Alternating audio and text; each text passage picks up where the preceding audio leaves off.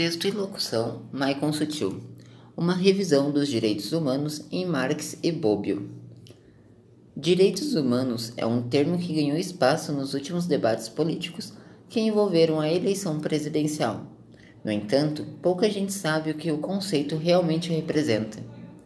Estudando duas vertentes diferentes, abre parênteses, Karl Marx e Norberto de Bobbio, fecha parênteses, Vinícius Cleto e Caroline Águida Fiore, alunos de Direito da Uninter, apresentaram em novembro passado um trabalho no Enfoque, Encontro de Iniciação Científica, com o título, aspas, A História da Legitimidade dos Direitos Humanos, do positivismo de Bobbio ao marxismo ortodoxo, fecha aspas.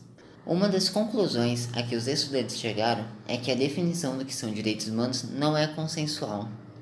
O jurista Norberto de Bobbio, por exemplo, defende que se trata de uma condição fundamental da existência humana, ou seja, todos nós nascemos com esses direitos. Em contrapartida, Karl Marx via esse conjunto de direitos como algo que é adquirido ao longo do tempo, mostrando que a noção de direitos humanos é uma construção social de cada época. Aspas, nossa ideia era demonstrar que a visão apresentada nessas obras é parcial por negligenciar paradigmas históricos diferentes. Fecha aspas, afirma Vinícius. Assim, os alunos buscaram com sua pesquisa, abre aspas, melhorar a forma de colocar os direitos humanos no curso de direito. Fecha aspas. Diz ele.